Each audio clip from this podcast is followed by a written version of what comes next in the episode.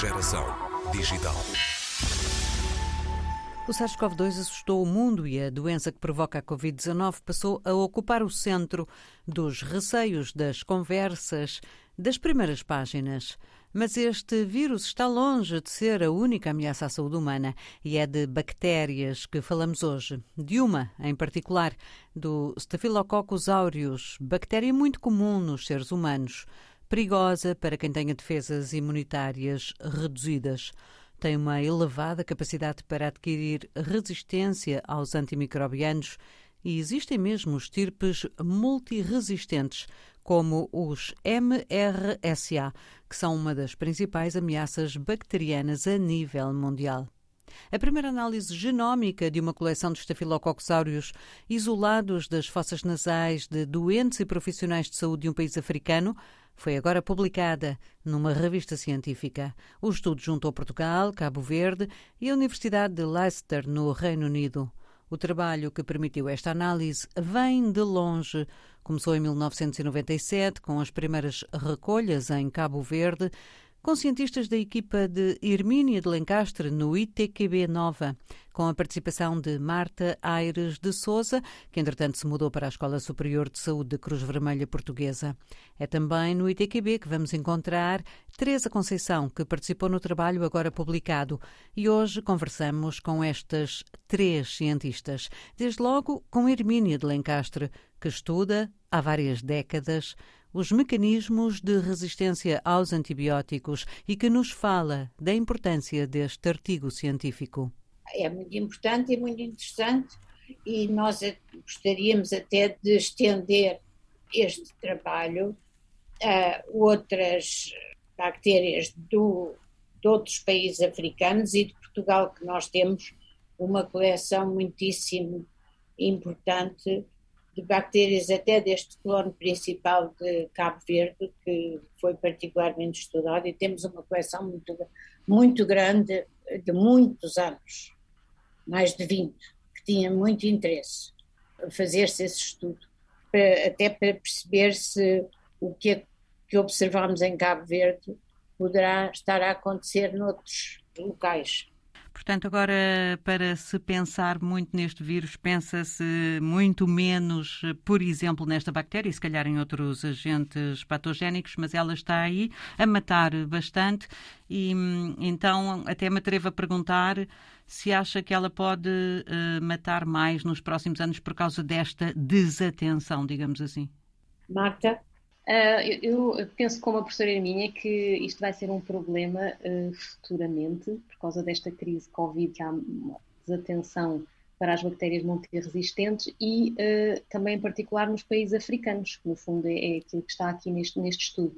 Portanto, se as desigualdades já eram grandes antigamente, agora, com, neste, nos próximos tempos, ainda serão maiores porque estes países já tinham poucas capacidades de eh, testagem eh, a nível da, da, microbiologia, das resistências eh, aos antibióticos, e, e a situação, eh, neste caso, não havendo projetos financiados em Portugal, também não poderemos nós ter alguma influência nestes países, como tivemos quando anteriormente tivemos dois projetos financiados e que nos permitiram levar a cabo estes estudos Portanto, por exemplo, por exemplo, em relação a Cabo Verde, nós temos aqui um período de estudo que consegue ser mais longo, mas depois, quando olhamos para Angola, São Tomé e Timor, houve uh, esta análise em 2013 e 2014 e não houve, não houve um seguimento. Uh, o estudo em Cabo Verde começou em, em 97 porque uh, houve aqui uma possibilidade, através de uma médica do Hospital de São José, que era a doutora Maria Luísa Ferro, e através também do professor Luís de Souza, que foram quem nos, eh, no fundo, deram-nos contactos e, e, pudemos ir fazer este estudo a, a Cabo Verde, financiado por um projeto da professora Hermínia. Uh, depois, a partir de 2010, tivemos mais dois projetos e que já eram projetos que envolviam os diferentes países africanos de língua oficial portuguesa e Timor. E foi por isso que os estudos foram de 2010, as colheitas foram de 2010 até, no fundo, 2016 e foi nesse período, através deste financiamento, que pudemos ir aos vários países, Angola, Cabo Verde, São Tomé e Timor. Entretanto, os projetos acabaram, acabou o financiamento e daí terem acabado as colheitas e, e, este estudo mais recente já foi com uma colaboração também com, com um grupo uh, internacional. Doutora Teresa Conceição, então pedia-lhe que me falasse um pouco destes resultados que agora foram publicados.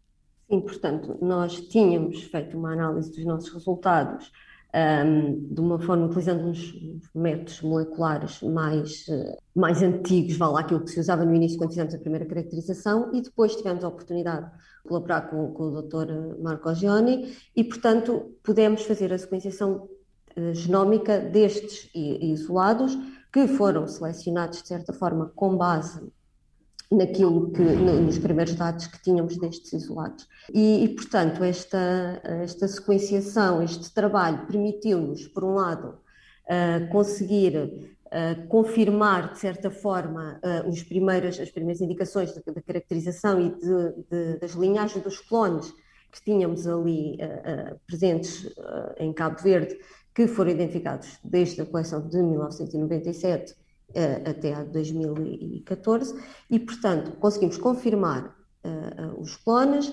confirmar também, perceber as resistências, confirmar aquilo que tínhamos visto cientificamente a nível de resistência aos antibióticos, e depois permitimos ir um bocadinho mais, mais detalhadamente e perceber que tínhamos a, a conhecendo um bocadinho melhor o genoma de, de, das, nossas, das nossas estirpes, de perceber que havia grupos clonais, uh, mesmo dentro dos clones que nós tínhamos identificado anteriormente, conseguimos ver subgrupos, por assim dizer, de, de estirpes mais relacionadas, e, e, percebemos que efetivamente estirpes muito mais relacionadas, uh, que tinham sido isoladas, de profissionais de saúde iguais às que tinham sido isoladas de, de, de doentes e, portanto, poderia ser, uh, conseguimos um, comprovar, de certa forma, que os profissionais de saúde poderiam ser uh, um veículo de, de, que estaria a manter, por assim dizer, um,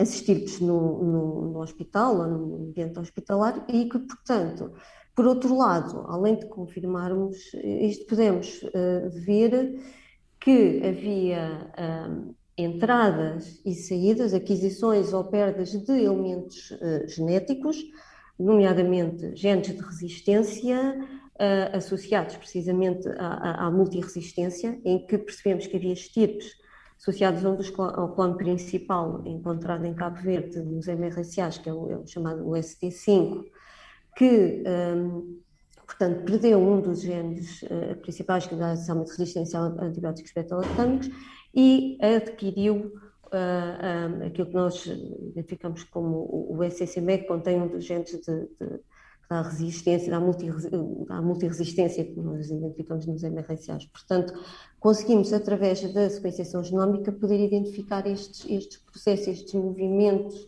ou estes, estes pontos de adaptação das bactérias precisamente ao sítio onde, uh, onde estão, ao, ao, ao, ambiente hospitalar, que as leva a evoluir numa, num sentido de se manterem no hospital. Portanto, é um, um, um processo, consideramos como um processo evolutivo do próprio microorganismo. Exato, era o que estava aqui a pensar. Isso é evolução em ação? Mas tinha muito interesse, Ana, que conseguíssemos fazer um estudo uh, daqui a dois anos, ou três anos, quando a, a pandemia estiver dominada, e visitar de novo estes, estes quatro países para ver o que é que aconteceu, principalmente Timor-Leste, realmente não tinha nenhum MRSA e, e, também tinha todo o interesse de ver como é que evoluiu a situação em Angola, que já é altíssima que já tínhamos uma percentagem de MRSA de 61,6%, que é altíssimo, uhum. mesmo comparado com Portugal, que é dos países da Europa que mais MRSA tem. Estamos neste momento nos 38%. Está a ver para 61% o que é que terá acontecido nestes anos. Exato. Tinha todo o interesse seguir a evolução do que é que aconteceu nestes países. A professora acha que vai ser possível fazer isso um, daquilo que, que, já conhece e conhece bem os, os, os sistemas de financiamento? Ai, nesse, nesse aspecto não, não tenho esperança nenhuma. não tenho esperança nenhuma, mas uma pessoa não pode desistir, não é? Estou nisto há muitos anos, sabe? Eu uhum. já estou reformada há quatro anos, teoricamente, mas que, ainda acordo. O que é que a mantém? A pensar como é que estão os, as, arcas, as arcas menos 80, porque esta riqueza de estirpes que nós temos, está, isto está tudo dependente dos aparelhos de menos 80. Menos. Das arcas de frigoríficas onde estão estes micro-organismos guardados. Isto são coleções únicas, não existe mais sítio nenhum. Isto, do ponto de vista científico, é, hum, é, é muito relevante. Do ponto de vista, depois desta informação eh, ser útil para a saúde pública, para as entidades, para, até para as instituições, os próprios hospitais, consegue-se fazer essa translação, fazer chegar esta informação? A Marta teve essa preocupação com as autoridades de saúde de, dos países dos PALOP. Marta. Eu acho que, que, é importante nós salientarmos que este nosso estudo foi o primeiro estudo que permitiu uma visão global a nível dos diferentes PALOP, tanto a nível da prevalência da MRSA, como os níveis de resistência aos antibióticos, virulência e a diversidade clonal. Não havia ainda nenhum grupo que tivesse feito um estudo semelhante e esses resultados foram transmitidos presencialmente. Uh, Desloquei-me uh, aos vários países e fiz uma apresentação dos resultados à, uh, para toda a comunidade médica e enfermeiros que assistiram à divulgação dos resultados. Porque realmente eles não tinham dados nenhums quanto à, à resistência aos, aos antibióticos e isso é fundamental para poderem fazer a prescrição da terapia terapêutica empírica.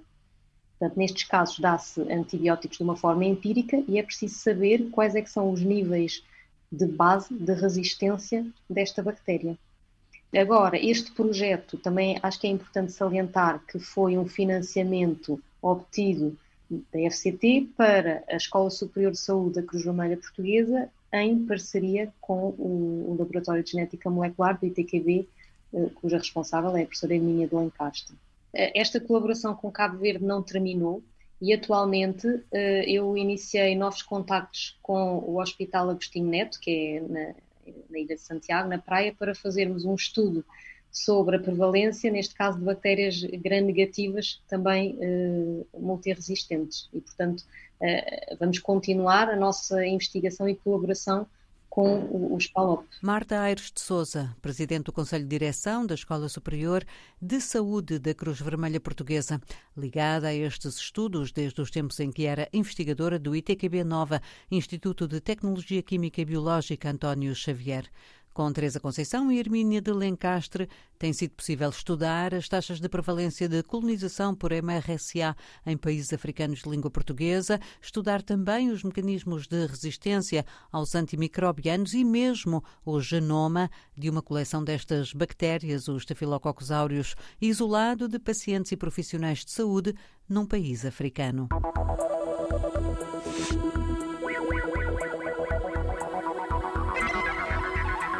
Geração digital.